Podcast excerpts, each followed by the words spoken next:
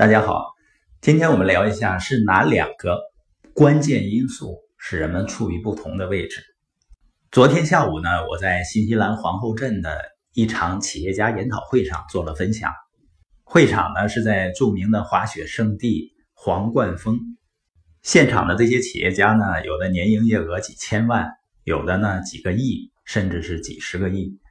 那究竟是什么因素使人们处于不同的位置呢？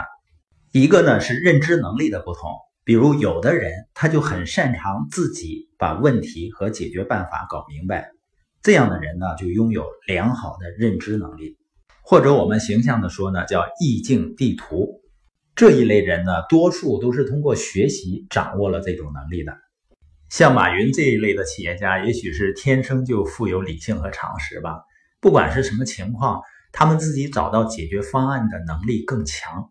同时呢，还有一些人比其他人更谦逊，头脑更开放。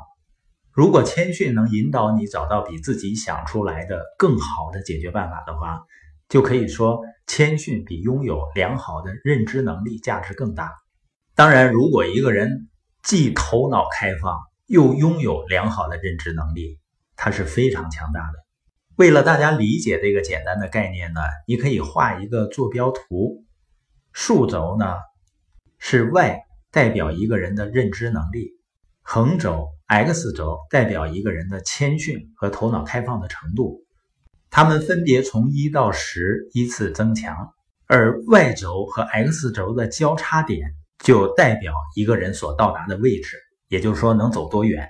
那我们所有的人呢，一开始都是位于左下角，就是认知能力不够，头脑呢也不开放。而大多数人一生都会悲剧的、顽固的留在那个位置。我们要想走得更远呢，我们可以通过 Y 轴的进步，就是通过学习提升自己的认知，然后呢，能更好的做事和解决问题。我们也可以沿着 X 轴进步，也就是说，开放自己的头脑，去学习别人解决问题的方法和能力。所以呢，这两种方式都能增强你认知和解决问题的能力。当然有一种情况啊，就是你的认知能力很好，也就是说意境地图好，但头脑不够开放，这样呢也不错，但不能说太好，因为你会错过很多有价值的东西。相反呢，如果你头脑很开放，而认知能力不够的话，你或许很难以选择正确的人来请教，难以选择正确的观点来借鉴。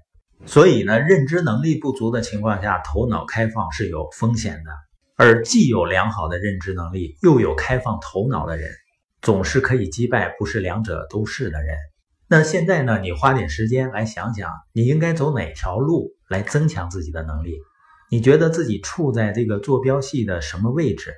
也可以问问别人，他们觉得你在什么位置？一旦你明白自己的短板在哪儿，并变得头脑开放，从而呢可以得到其他人的帮助，你会发现。你几乎没有实现不了的东西。